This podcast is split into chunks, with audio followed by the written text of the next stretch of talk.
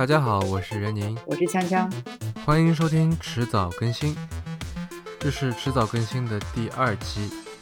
迟早更新是一档以科技创新、生活方式和未来商业为主要话题的播客节目，也是早期投资机构 Once Ventures 的不定期短会的音频会议记录。我们每次会讨论若干个新出现的项目或产品，也可能会谈到业内新闻。迟早更新的网站和社交媒体账号还正在开通中，您可以在 iOS 的 Podcast App 或者荔枝 FM 中搜索“迟早更新”进行订阅收听。我们希望通过这档播客，能让熟悉的事物变得新鲜，让新鲜的事物变得熟悉。呃，今天的主题是声音。然后锵锵找到了一个叫做 Here 的 App。这是一个挺有意思的东西，然后也找了一些文章，嗯，我们今天可以来聊聊这个。锵锵，请你先跟大家介绍一下 Here 到底是什么。呃，我觉得，呃，首先 Here 的话，它本身已经不是一个就是全新的概念了，它之前就是已经有过一版，然后那个时候的名字还叫做呃大写的 R 小写的 J 大写的。D 小写的 J，啊，所以这个到底要怎么要怎么读啊？就叫 R J D J 吗？说实话，我也不知道。嗯，他的那个就是那个工作室的名字叫做 Jock，呃，那个 Reality Jockery，所以他那个 R J D J 就那个 R J 其实就是来源于那个 Reality Jockery 的首字母嘛。嗯。至于这个缩小怎么念，我还真不知道，觉得。只能暂时先那么念吧。嗯嗯嗯。呃，这款这款 App 其实很早之前就已经上线了，而且在当年上线的时候，呃，非常受欢迎。差不多是在那个时候，是在二零零八年吧。然后它本身的这个开发者是那个 Last FM 的创始人。呃，创始人这个名字我也不确定，不是很确定应该怎么念，Michael。Dryden Broker 吗？嗯，所以他是欧洲人是吗？对，他是欧洲人，他是那个呃，我一下记不起来，但是这个应该是，我觉得好像是德语吧。嗯嗯，对啊，像这种呃比较怎么说呢？比较 hardcore 的，比较真正就比较有绍兴话叫比较死掉的这样的呃，比较什么？绍兴话有一个就形形容稀奇古怪，有点像。有那么一点像越狱里面的鬼马哦，叫叫什么？死掉？对，但上句话叫吸掉，但是就嗯，anyway 啦，他他不是说不是说那个就是 呃一个东一个人死掉那个死掉了，就是他就形容这个人就是稀奇古怪，然后可能钻点牛角尖，呃，然后就类似这样的一个一个一个概念，就是我觉得就这种事情是在美国，这是尤其在嗯，可能加州可能还好一点。尤其就美国整体来说是一个其实挺保守的一个地方嘛，所以就嗯，那我我明白你这种想法可能就在欧洲会会多一些。嗯嗯，我刚才那个迅速的去查了一下，这个人是那个奥地利人啊，对啊，所以是德语。对对，就 anyway 暂时这么念念吧，我也不会德语。嗯，然后那我们来说说这款 app 是干什么的？所以它是呃，我打断，所以它所以它是一个人做开发的吗？就是它是那种 indie developer 吗？没有，没有。他当时呃做那个 RJDJ 的时候是一个小团体，我没记错的话是四个人，就不完全是他一个人做出来的。嗯嗯嗯。对，但是也没有很大的一群，嗯，就开发团队。嗯。然后呃，说实话，我当时刚刚看到 Here 这个 app 的时候，呃，我不是特别理解它是做什么的。嗯。或者说从一开始就是说，嗯。就我接触到，比如说一个项目或者一个 app 的时候，我所期待的是说它能够呃完成一件什么事情，或者说解决一个什么问题。但其实 here 它本身的这种呃算是目的性吧，并不是很明确。所以我当时看到的时候，我我看完了他的介绍，但是依然不是很确定他是干什么的。嗯。然后后来去呃又去额外的做了一些 research，发现其实呃蛮有意思的，就是。他如果说一定要说他有一件什么任务，或者说要解决什么问题的话，就是说能够对用户周边的这个环境声音，包括说比如说我现在自己在说话的这个声音进行一定的过滤，然后还有转变。嗯，然后他自己本身这款 app 里面有设置不同的场景模式，比方说是呃在快乐模式啊，或者是放松模式，呃睡眠啊，还有说话等等，嗯呃很多不同的模式。然后在这些不同的模式下面的话，它会进行不同的处理，嗯所以你就是经过这种处理之后，你会听到一种截然不同的这个周边的环境声音。嗯我说实话，我觉得很难解释的，而且这个解释听上去还是有点不知所云的样子。其实真的是需要你去下载之后体验一下，就能够体就是体会到这个其实是一个蛮有趣的东西。嗯，我也我也下载了，我啊觉得你会怎么形容这个这个 app，或者说他在做的这个事情？啊，首先我会尝试把这个，因为声音你很难去描述它嘛，对吧？嗯就首先如嗯果非要描述那个声音的话，就是呃，在快乐模式上面，你所有的所有的声音都会变，就单数会变成复数。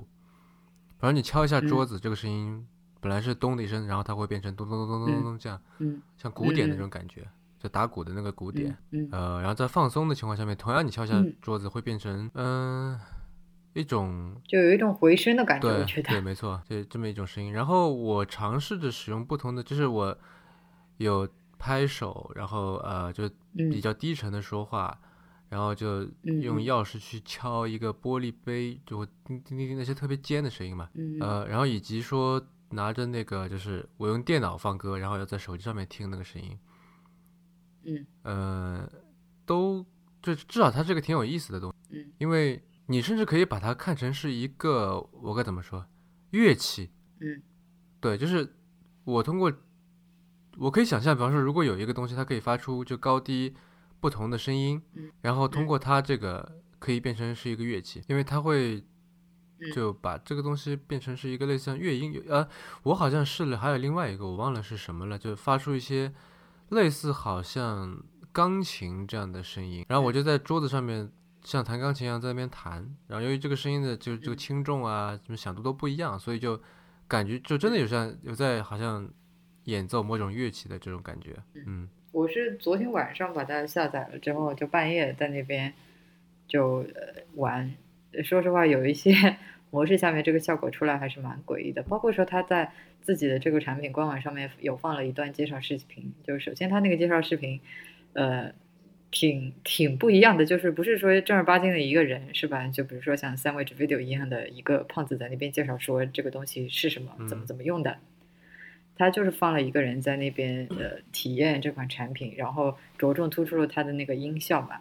就说话说实话，当时看完那个介绍视频的时候，首先不知道他是干嘛的，嗯其次觉得有点 creepy 的感觉。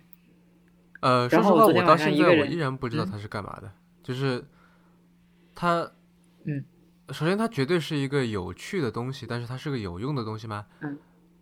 不是，呃，就我我看他自己的解释好像是说，你这个只要带上嗯。它，就可嗯。以，就是起到一个类似好像消噪耳机那么一个效果。对，对，呃，我明白他自己在那个产品的介绍里面也是这么写的，然后我一开始也是这么理解的，我就觉得好像这个是不是，比如说可能是一些提供白噪音的呃东西的一个替代，就是说。呃，比如说周围办公室里面环境非常的嘈杂，然后我通过这个软件之后，把这些嘈杂的声音、背景音变成一呃一个比较悦耳的什么呃曲子也好，或者说就只是纯粹是比较悦耳的声音没有。白噪音是帮助你去去集中嘛，对吧？就如果你是来听一个歌啊或者什么，你可能会分神，反而对对对，是。那我的意思，我的意思是我原来以为他做的这个事情跟比如说这个白噪音是差不多的，嗯就是说想要把这些本来是呃 distraction 的这些背景的噪声变成比较悦耳的，至少是不那么刺耳的声音。嗯就是说让你比如说在工作的时候能够更加容易集中精力。嗯。哎，我突然想到，你但说是这个嗯啊，你说嗯呃 RJDJ 这个 app，它现在还有吗？嗯，它现在没有了，就是呃，他之前是叫 iJDJ，然后其实 Here 的话是跟 iJDJ 本质上是一回事儿。哦，因为因为呃，我想到这个一个 app，只不过是升级了。嗯时间很微妙啊。嗯，因为 iPhone 是呃二零零七年才出来的，嗯，所以他在二零零八年就做了这个事情。对，然后呃，我记得二零零八年就是 i iOS 二点零，然后呃推出 App Store 的时候，嗯，就在那个时候才才刚刚推出 App Store 嘛，就那个呃叫什么来着？那个后来离职的那个叫 Scott Forstall，然后说服了乔布斯。那乔布斯一开始说我就不接受第三方开发者这样，后来他说你还是要让大家一起来玩，所以就你看形成了现在这么大的一个所就世界级的一个全世界都都有的这么一个 App 市场。嗯，anyway，就是我突然想到这个这个时间点，我我觉得还蛮有意思，所以它算是元老级别、始祖级别的。iOS 第三方开发者，对吧？几乎不太有可能会有人比资历比他更老了，除非是苹果内部团队。呃，然后说回到这个，就是说有用没用这个问题，嗯，就是呃，就一开始接触到时候，我是不知道，确实不知道它是干嘛用，但他看他自己本身的产品介绍，我觉得他好像想要做这么一件事情。但说实话，我觉得，呃，你这个这个 app 这个项目。至少目前看来，我觉得要说有用，从有用的这个维度上来评价它的话，真的就怎么说呢？你就你觉得它不是不是个有用的东西。然后，呃，蛮有意思的是，呃，我觉得就像我刚才说的，就是，嗯，我觉得我们先就就算说，那怎么说呢？有因为有的东西是所谓无心栽柳柳成荫嘛，对吧？那。就像我刚才说的，我觉得这个东西有成为或者这个这个技术吧，嗯，就是那或者这种形式，不说这种技术，因为技术我觉得可能也不是特别新了。这种形式，我觉得它有变成乐器的潜质，或者有可以作为至少作为一种音乐的创作形式的一种潜质。对，嗯，你的意思是就是说，呃，之后的话，我们比如说可以通过。这种形式来，比如说普通的人也能也能创造出一些，就进行自呃进行音乐创造是啊，不是，我想说的是，它可以就是做所谓的探索艺术边界的事情，嗯。嗯，也就是说，它可以进行所谓的增强嘛，对吧？就反正我我敲一个桌子，本来就只是敲桌子这个声音而已，这样，对吧？那它又它就是。相当于是在计算机的辅助上辅助下，然后人们可以对现实进行一些修改。就你甚至可以把一些，我觉得它有，它可以把一些非乐音的东西变成乐音。嗯嗯。但我用的还不够多，我不知道为什么会这样。因为就所谓的乐音就是有 pattern 嘛，呃，这个是。呃，有一期播客，呃，一天世界那期播客第第几期里面有说到这个，我觉得还蛮有道理的。我记得就是一二三第三期，好像是。Anyway，就是我想说的是，它有一种，你不能说化腐朽为神奇吧，但至少说化平淡为有趣这么一种能力，对吧？嗯。呃，你说有趣算不算是一种有用？我觉得也很难讲，对吧？你也很难否定它。所以我觉得他做的是一个比较前沿的事情嘛。对啊，就至少是一个，所以我说他在探索探他他在探索一个边界嘛，对吧？就是说这个这个声音不是不是乐音，那经过这个以后，它还是不是乐音，是吧？嗯。所以我觉得这个还挺有意思的，所谓就是探索探索艺术边界嘛。嗯哼。就嗯，怎么说呢？我觉得就你刚刚所讲到的那一点。嗯，简单来说，我觉得有点像是听觉领域，而且我觉得这个就就只能说是听觉领域是 listening。嗯，这个其实他也是强的强他自己在强调的一点，就是说他感兴趣的这个点在于 listening，而不是 music。因为他之前做那个 Last FM 的时候，其实就是说在这个呃音乐方面跟就是说哦就在音乐方面有过。挺大的，算是挺大的建树的吧。但是他后来发现，说自己其实真正感兴趣的不是不是音乐，而是说这个聆听，就是 listening。嗯，这是他自己所强调的一个点。呃，Last FM 是什么？Last FM 呃，就有点像是呃 Spotify 这样子的啊，好吧，一个东西。嗯嗯嗯嗯。呃，然后说回来，说回来，就是刚刚讲到的这个呃，我觉得你前面所提到的那个点，有点像是他在做的这个听觉领域里的一个 AR，你觉得呢？嗯，我觉得，我觉得这个这个比喻蛮有意思的。你是指什么呢？为你为什么把它跟 AR 来相比？就你觉得这个最大的共同点在哪里？最大共同点就是说，就是说他们是基于现实，但同时对于这个现实，就是自在现实的这个基础上面进行了一定的改造，算是创造了一种新的音乐形式嘛，对吧？对，就好像就好像说什么艺术是源于生活而要高于生活，有点那个意思。嗯啊，首先对刚才那句话，嗯。啊，是我不完全同意啊，但在这里不展开了。那么，呃，我觉得就是其实他做的最有意思的一点是说，就相当相对于那些 generative music 而言，它其实是一个 reactive music，就是它是有互动的，对吧？就一般我们在说的 listening，或者说就 listening，它是一个非常被动的一个，就听上听上去好像说啊，就是我在听，但其实你是听这个是一个非常被动的词吧？那说是主动的，对吧？对。对对对，那么就是他所听，就我不知道他接下去会做些什么样的事情啊？就这个是这个是为什么？我觉得他就是我会呃，我会说刚刚那个比喻，就是说它有点像听觉领域的 AR，因为其实从一开始的话，我们所看到的东西也是一个被动的过程嘛，对吧？嗯，我说的话是一个就是输出的过程，那我看的话其实就只是一个输入的过程，我被动的看到了一些什么东西，当然这个。呃，我可以选择这个睁开眼睛闭上眼睛，这个不说。然后，那我觉得这个听其实也是一样的，就是原本的话，这个听只是一个单纯的输入的过程，就跟看一样嘛。那现在的话，有了这个 AR 的技术的话，就相当于我可以基于，就有点像说我所见并不一定是真实的。啊，我想象当中是这样子，就是这个所谓的互动音乐是说，嗯，以前。在音乐还没有那么就触手可及的时候，在我在我差不多高中或者什么时候，那时候我有一个呃，就是随身携带那种便携式的 CD 机，嗯，然后我就会去买一些什么淘口呃打口碟啊什么过来听，然后在那个时候，其实听音乐我是把它当做一个很大的一个享受的，所以我其实很那时候挺看重的是就是。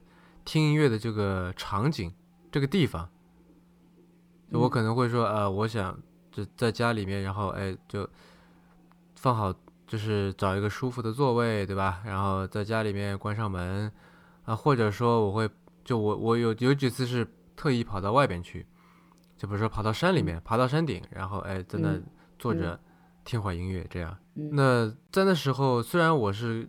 就是在变换着场景、变换着地方在听音乐，但是我听到音乐还是都都是一样的吧。但如果说他可以做到，比方说有有那么一首曲子，然后它有自己的一个主旋律，然后它但是它所有的和声都是通过就是它的这个采集环境音，然后再加以适当的某种转换形成的。也就是说，这首歌你在不同的地方听是完全不一样的。他不是说就就是就因为我之前那种情况，他可能会是啊，你可以笑我说是这心理作用或者怎么样，对吧？但这里就是真的是完全完全不一样的。嗯嗯，然后呃，我有一个问题，这个这个问题其实之前也有人提出来过，我觉得是呃，我记得是在前一期还是前两期的那个《一天世界》里面，就他们好像提到一个类似的问题，就是说。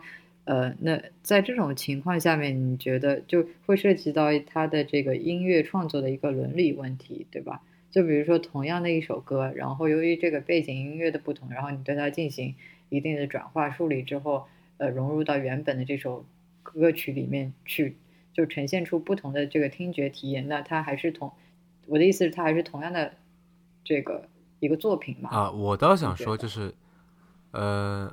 我想的是，这个场景是说，这音乐家，这个音乐家主动在做这个事情。嗯，就这个音乐家，首先他做一个曲子，然后他也参与到这个，呃，就是对声音的转变的过程当中。嗯，因为就他的这个不同的所谓就不同的听觉体验，其实就是我的理解是不同的算法嘛，对吧？通过一种特定的，我不知道，就是相当于是你，它有一个特定的，我该怎么说？一种模式吧，对吧？一种 pattern，就是说在这个里面它都是以这么一个特征来进行转化的，嗯嗯，对吧？那就是它有它是有规律可循的嘛。嗯我想说的是，就是说，就我认为，如果他进拿这个来进行一些所谓探索艺术边界的事情的话，很可能会，就是艺术家首先先写好一首曲子，然后根据这首曲子来跟技术人员来确定这首曲子所对应的算法，然后再然后就是就说，比方这首这首曲子适合在什么地方听，对吧？就这首曲子就适合在大街上听，这首曲子适合在我不知道就车水马龙当中听，类似这样子的。呃，我我明白你的说的意思，但是我觉得，我觉得它这个东西更大的意义不在于说，就赋予了听众，就是赋予了用户本身更大的这个自由度嘛。就是说，同样的一首曲子，比如说原本是很严肃的，但是我把它放在一个，比如说。我不知道游乐园里面来听，然后在快乐模式下，结果诶，把这一首这一首原本非常严肃，就风格很严肃的歌，就是呈现出了一种比较具有喜剧感的，或者说比较快乐的这种风格。那我的意思是，它其实它更大的意义在于说，给用户提供了更多的这个选择，更大的自由度，嗯不是吗？就是并不，当然了，我我知道你可能觉得，就是说这个艺术家、这个音乐人觉得说，哎，这首歌这样子的一首歌，呃，应该在怎样怎样的环境下面听会比较适合，嗯，对吧？但是那听众的话，总归是有各各自的这个偏好的。那有的人就是喜欢这样，有的人就是喜欢那样子。那其实像像这个 Here 的话，我觉得应该是更重要的是给他们提供了这个选择的权利，就是说，同样的一首曲子，每个人都都可以把它放在不同的这个背景下面去听，然后呈现出截然不同的效果。对啊，就是以一种新的，视角来看待身看待身边的声音这件事情嘛，对吧？这个这个物体，这个嗯 object 嘛，对吧？对对，那我的意思是，就比如说同样的一首歌，对吧？然后我作为一个听众，然后把它放在不同的背这个背景下面，其实就是说它这个背景的音呃这个声音通过它的这个 app 进行一定的转变啊什么的，叠加到它原本的这个歌曲上面。这个这个形式本身并不新鲜啊，因为就所对，谓的声音的各种 remix 对啊对各种拼贴这些，我觉得都不新鲜。我觉得嗯它最迷人的一点是说，它有带有一定的随机性，是啊，对吧？就我觉得这个是它最迷人的地方，因为之前我们听到的音乐就是你听一百遍也都是一样的嘛，但现在就是你对对对，因为你你基本上你所处的环境，你所处的环境的这个背景不可能是完全一样的。对啊，就所以我觉得他最迷人的是这点。然嗯后就怎么说呢？传统音乐会出会有的毛病，它也有，会会到的问题，就你说的，嗯无论是伦理还是说法律上面的这些，嗯我觉得它都会有的这些这些问题。嗯嗯但然而就是，嗯，我觉得它是一个就所谓呃，就是人家有的问题他都有，但是他有的优势人家未必有这么一个东西，所以我觉得他还挺就非常有意思吧，这本身这个事情。嗯，呃，我觉得你的那个比方那个也说个，啊，你说我说说说说个算是题外话，这个人背景还挺好玩的。他原先原先是个工程师，是造火箭的。啊，是吗？感兴趣的话可以去看一下那个 Vice，就在让我看看二十六号前天前天发布了一篇专访，就可能也是给他这个就是 release 这个 Here 什么做做事啊，打打广告什么的。哎，但是 Here 本身也它也不是一个收费的，它它是个免费的 app 嘛，对吧？对，它是是免费的，嗯，啊，我想不出它要怎么赚钱。反正还挺好玩的。嗯哦哦，不过有一点，有一点就是它现在这个 Here 的话，你要戴耳机嘛，然后它不支持这个蓝牙耳机。为什么呢？呃，说实话，这个是就是说涉及到它里面如何对这个背景音就是进行转变啊、处理啊这个问题。说实话，涉及到技术层面，我不是特别明白。嗯但是我我这个是在那个 Product Hunt 上面看到的，嗯然后上面挺多人对这一点就是很不满，在吐槽。嗯因为现在其实用蓝牙耳机的人非常多嘛，对吧？毕竟，嗯。啊，话说回来，我觉得你刚才说的那个听觉领域的 AR 这个比方，我觉得很有意思，我觉得挺恰当的。嗯、就是基于现实，但是又通过科技对现实做一定的补充，一定的、嗯哼，一定的，我该怎么说？就转变吧，对吧？对对对，就你嗯加一点东西上去，这样。或者说，你觉得它是 AR 还是 MR？嗯，我觉得还还还是更加偏向于 AR 一一点。哎，但如果你要打这个比方的话，我突然想到，嗯就其实它不是 AR，也不是，呃，为什么我这么说啊？因为就你想，就我觉得耳机这个东西，其实它是听觉当中的 VR。就你想，呃，如果说那个头盔，对吧？那个 headset 是视觉 VR 的话，对吧？就它就把你的视觉全部接管了嘛，它来全权负责你嗯能看到的所有东西。但如果说耳机，它就全权接管了你的耳朵，它来负责你嗯能听到的东西。所以从这个角度来看，就是听觉领域的这个 VR，就是耳机也好，那个就是大的那种嗯头戴式的耳机也好，嗯对吧？耳塞也好，其实就是听觉领域的 VR。所以它这个相当于是听觉听觉领域的 AR 加 VR，嗯对吧？嗯，那也不一定啊，为什么？就我觉得要分情况来看吧。怎么说？就我只是，比如说我现在只是插着耳机，然后把这个 app 打开，嗯啊，我说的是，就是说，他就我们刚才在说的那个场景下，就是一边听歌，然后、嗯嗯。呃，然后再加一些互动这样的，就是传统的那些音乐是所谓的就听听觉领域的 VR 嘛，那它又再加上了这样的一个新的形式，也就是说 AR 加 VR，就是一方就像我都嗯，我不知道该怎么想象，如果它是视觉的话，会是一个什么样子？呃，我表示已经不太知道你在说什么。嗯，为什么？就是你想象一下，就是如果说像那个什么 Oculus Rift，然后你看到的是一个呃过山车的场景，怎么样的场景，对吧？就跟你这个现实是完全脱离的。嗯就比方说你，然后你那个时候人是在就作为一个对比，就是说嗯你比如说人是在站在马路上，然后你耳机里听的是交响乐，嗯嗯对吧？然后嗯你又用了一些什么降噪科技啊什么的，就是把你跟环境完全隔离开来，你耳朵里面就只听到那个，你一点环境音都没听到。这个时候就是我说的所谓听觉领域的 VR 吧，对吧？如果你又是对就是又听那些是所谓什么三 D 录音也嗯好，人头录音也好，就是它的立体立体感觉会更强，那这就是所谓的听觉领域的 VR。那呃，然后如果说你用现在这个 Here 的这个所谓互动式音乐来做的话，相当于就你你不是打了个比方说它是音听觉领域的 AR 嘛？那么它是在 VR 的基础上面叠加了 AR 的这个范式，对吧？嗯哼那嗯啊，我明白你的意思。对吧？然后我现在在想的是说，它是就如果说视觉当中的在 A 在 VR 基础上面叠加 AR 范式，会是一个什么样的东西？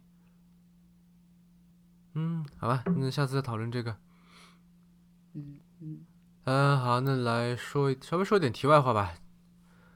嗯、这我最近还我最喜欢说在，题外话了。哼，我最近还在还在美国，然后今天，嗯首先是今天下午去了一个，嗯，因为我前前几天去了一趟 Best Buy，嗯哼呃，就 Best Buy 反正就那个老样子吧，对吧？就是那种非常不性感的、没什么意思的大卖场，那你还去？那就做行业嘛，对吧？去看一看人家在玩什么。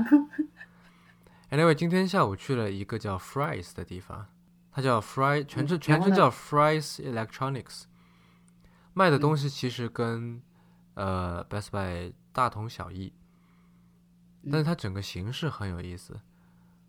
首先，它的店远比 Best Buy 要少，我去的那家在嗯 Palo Alto，嗯呃，然后基本上集中在湾就湾区的南湾以及东湾，嗯就靠近嗯旧金山那带是没有的。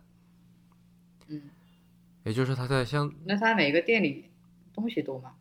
呃，你听我说完嘛。然后它整个店比 Best Buy 要要大，东西要多。嗯嗯，最好玩的一点是，它是一个，就它是有主题的，什么意思？它是一个，无人机主题这样？它是西部淘金主题，就是它内部的无论是从字体，然后整的就整个店铺的装饰，呃，就地上都是那些就是他画的一些就铁轨的一些装饰，然后他那些货哦。架什么的，他都把它做成像以前那种运那些 矿砂的那些小火车啊，类似这样子的东西。嗯嗯嗯嗯然后它的那个字体就是那种，就我们经常在西部片里面看的那种字体。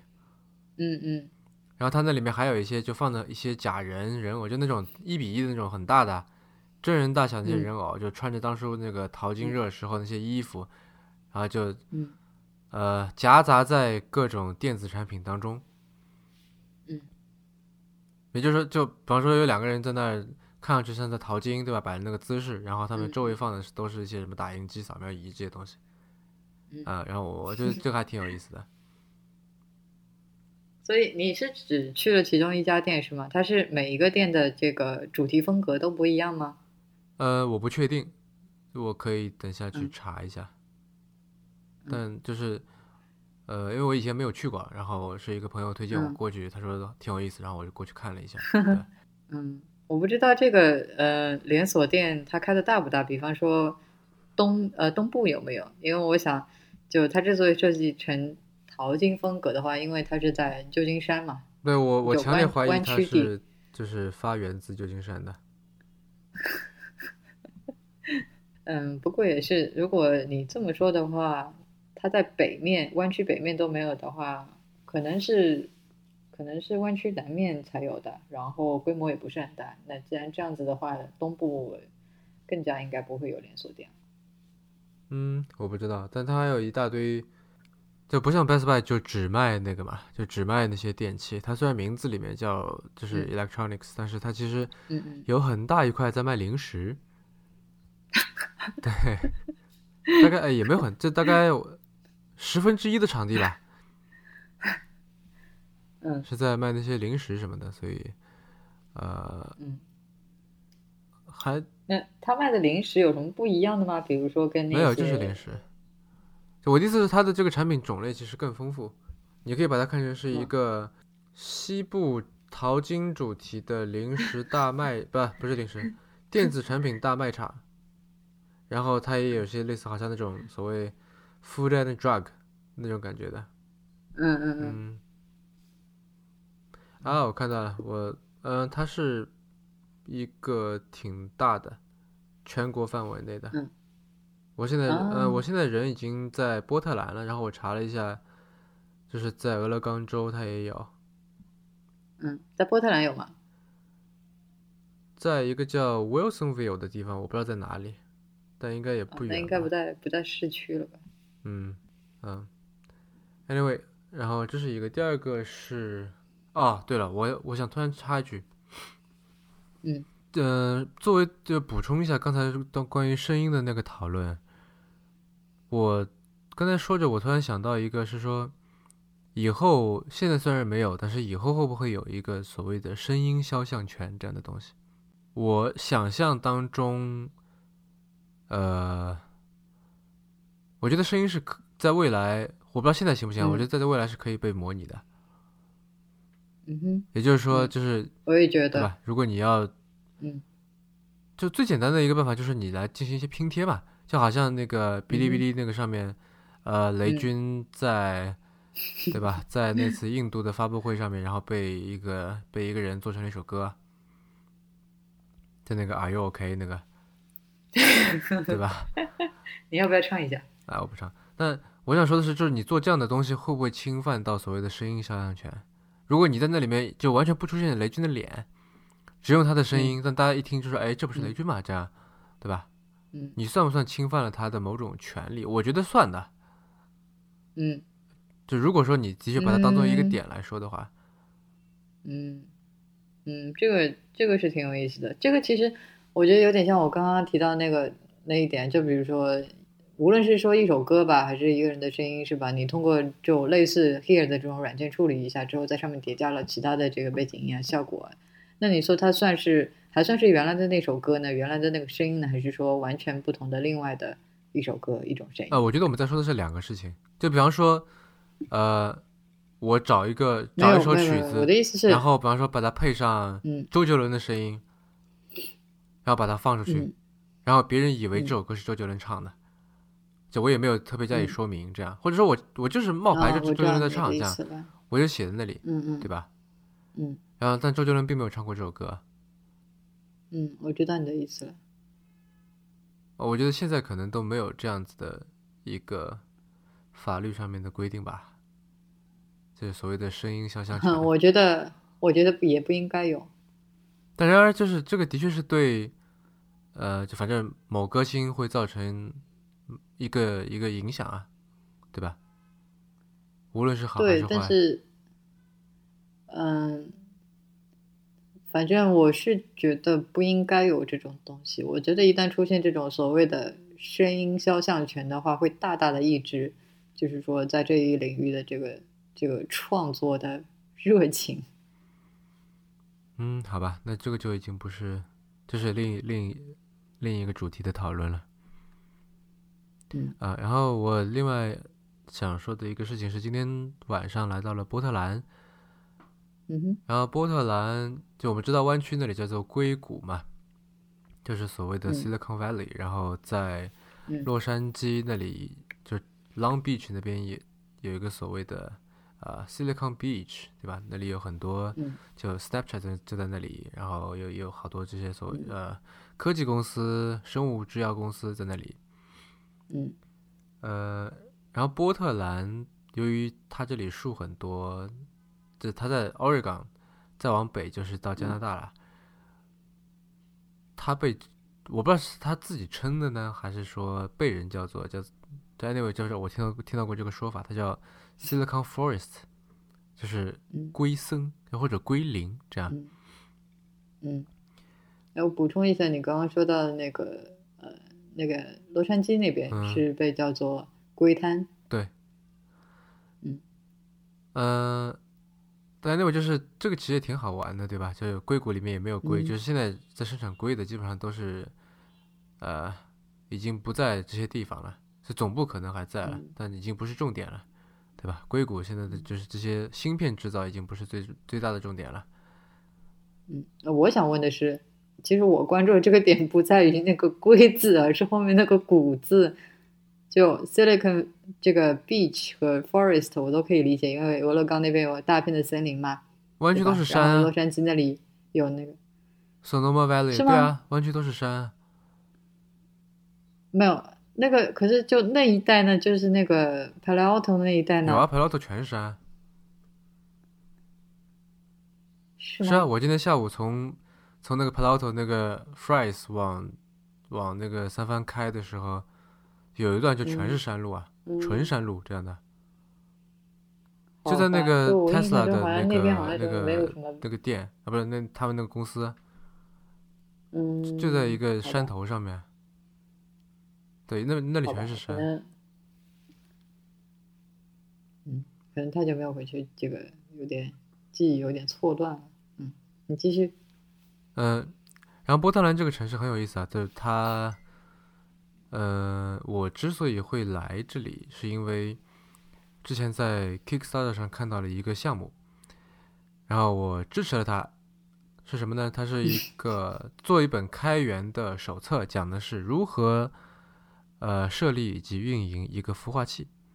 就他希望把他做孵化器的一个经验，就就你知道，就我们那个朋友，呃，梅晨飞他刚刚出了一本书，叫《如何定义孵化器》嘛。然后就是我那天在好硬的硬广，呃，也不算硬广，因为我觉得的确是挺，我觉得那本书挺不错的。嗯哼，对，啊，那重点在于说他们现在做了这么一个东西，那么就是算是有有那么一点点在推广这个呃波特兰吧，因为就现在现在其实有一些技术公司的确在往这里移，因为加州北呃。稍微补充一下地理，是说加州北面是华盛顿州，就不是首都华盛顿特区的华盛顿。华盛顿州就是西雅图所在的那个州。然后西雅图就是就加首先加州税收很高，然后西雅图税收就不呃华盛顿州税收也不也不低啊。然后还有一些什么传统的一些所谓呃工会啊等等势力，所以就像波音公司都已经就我忘了他是搬到芝加哥还是搬到那个。南卡罗来南卡罗来纳，就 anyway，他反正反正波音在准备往外搬，因为西雅图就一共几个大公司嘛，就呃微软、亚马逊、星巴克、波音这样，嗯那波音就准备往外搬了。嗯，呃，然后波特兰就是变成是一个呃，就因为波特兰在华盛顿州的再往北，嗯，那离加离加州差不多就一小时的飞机，所以就好像还可以都可以接受的，在在一个可可接受的范围之内，所以就现在其实到嗯。这里来，呃，创业的这个创业者其实还不少，呃，英特尔也在这里设了很大的两个生产基地。波特兰这个地方有意思的在于说，它有一个城非正非官方非正式的，但是大家都觉得，呃，就大家都默认的一个城市口号，叫做 “Keep Portland Weird”。翻译过来应该是就 该怎么翻译？让波特兰保持奇怪，就让波特兰继续奇葩下去我觉得应该是后者，啊。就让波特兰一直奇葩下去吧！感叹号。嗯，好吧，就是他，然后我我刚才到停车场去转了一圈，抽了支烟，然后发嗯现，呃，有一个有一辆车背后那个 bumper 上面贴了一个这嗯个、这个标签，这个一个贴纸，就是这个，对啊，我我觉得你这两天可以多留意一下，应该会看到很多这些什么贴纸啊什么的。嗯嗯嗯嗯嗯，好，嗯，就就呃，虽然我人不在那里，但是就呃，怎么说呢？就我觉得我应该做的这个 research 功课比你多。好吧，嗯，好了，那今天这个迟早更新的第二期就到这里嗯哦，稍等一下，我还想插一句，啊，你说，我突然想起来一个事情，就是，嗯，稍等一下，我把那个找出来。你稍等一下啊。嗯。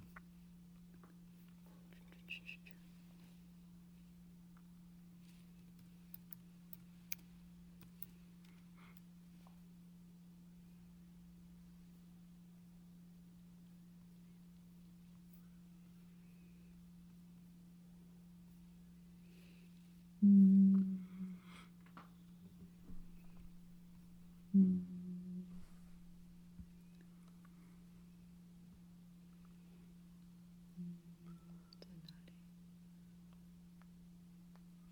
哦，就是有一个事情，就是说，嗯、就是说，嗯、其实是关于这个这句口号的 “Keep Portland Weird”。嗯，嗯，在那个那个那个什么《孤独星球》（Lonely Planet） 有一个作者，他就是讲了一句话，我是在那个维基百科上面看到的。嗯呃，他原话是我我念一下吧。嗯他说：“Something about how cheap and isolated Portland is allows oddballs to explore odd behavior without being squished by economics or the harsh judgment of fashion people。”呃，其实我读到这句话的时候是非常有同感。我大概讲一下它什么意思，就是说，呃，就是，嗯、其实大家印象当中，比如说旧金山一个是一个蛮典型的，就是有很多奇奇怪怪、奇葩的这么一个地方嘛，对吧？嗯嗯，但是现在的话，说实话，嗯，旧金山有一点我不太喜欢的，就是很多那个科技公司、科技巨头都在往那边涌。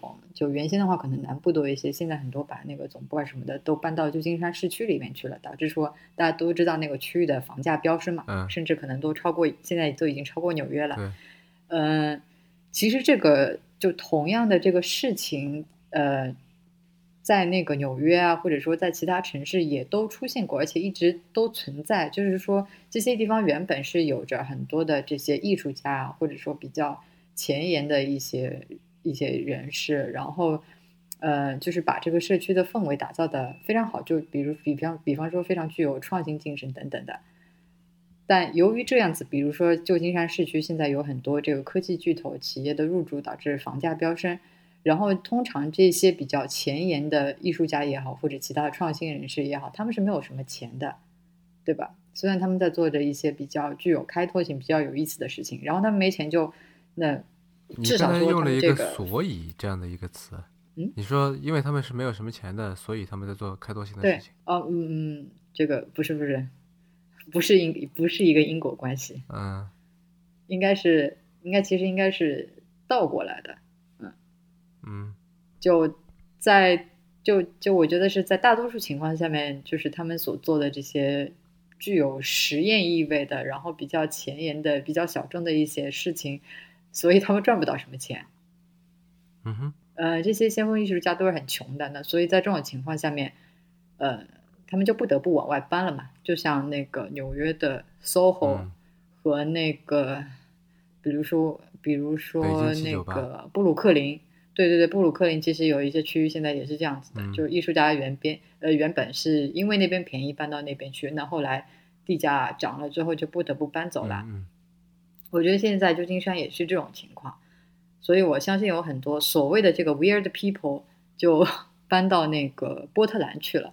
然后这边这个《孤独星球》的这个作者他写提到的一点就是说，因为波特兰这个地方相对旧金山相对可能纽约来说，呃，物价便宜，然后呢，它地理位置又相对比较偏远，在在北边嘛，嗯挺冷的一个地方。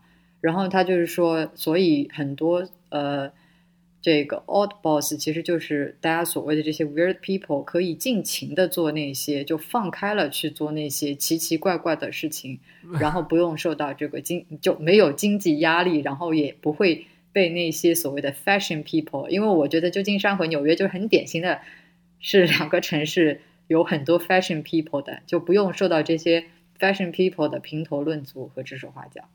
嗯，就我没有去过波特兰对这个地方，但是呃，我对这一点还挺感兴趣。就你在那边可以体会一下，是不是说这个氛围就是有所不一样？嗯，好啊，我可以看一看。但我所知道的是呃，波特兰我知道的只有两家公司，一家是嗯 Nike 的耐克，对吧？就总部就在这里。另外一家嗯名名气没有，就在在这大众当中名气没有那么大，但是在业内属于如雷贯耳的，叫做 Widen Plus Kennedy，就是就嗯所谓的 W 加 K。嗯它目前是世界上最厉害，我最喜欢的一家所谓的独立广告公司。就一般比较有名的什么盛世长城啊、奥美啊、里奥贝纳那些，都都是隶属于某一个集团的嘛，嗯对吧？就但是就嗯，Widen 是一个独立的广告公司，啊，他现在还没有隶属于任何集团没有？哦，然后他的那个创始人，就现在现在他也是还创始人，是一个老头吧，现在还在公司里面嗯工作。哦，厉害厉害。然后他跟耐克长期就常年保持着合作伙伴关系，耐克应该所有的广告都是他们出的。嗯话说那个，你当初支持的，就是包括你现在去的这个这个这个众筹项目啊，就是关于如何做孵化器的这个手册的，就是那一群人，它里面有一个联合发起人，我记得就是在 Wyden 里啊，面对，没错，工作的，就就这个这个事情本是身就 CD 还是本身就是联合了那嗯。个 Wyden Kennedy 来做的嘛。嗯嗯嗯嗯，好的，嗯哼，因为刚才我就因为呃，就广告或者说广告设计界之外的人一般不太会知道 Wyden 嘛，嗯所以我就没提这事情。好吧，我觉得，我觉得应就如果会来听这个节目，并且能够听到现在的话，这个人应该是知道 Wyden 的。嗯，好的。如果你知道 Wyden 的话，请你给我们写信。嗯，好了，那这是迟早更新的第二期。然后，迟早更新是一档以科技创新、生活方式和未来商业为主要话题的播客节目，也是早期投资机构 Once Ventures 的不定期短会的音频会议记录。我们每次讨论若干个新出现的项目或产品，也可能会谈到业内新闻。如果有任何问题或反馈，欢迎发电子邮件至 embrace at weareones.com，e m b r a c e at w e a r e o n e s 点 c o m。迟早更新的网站和社交媒体账号还正在开通中，您可以在 iOS 的 Podcast App 或者荔枝 FM 中搜索“迟早更新”进行订阅收听。我们希望通过这档播客，能让熟悉的事物变得新鲜，让新鲜的事物变得熟悉。那我们下次再见啦！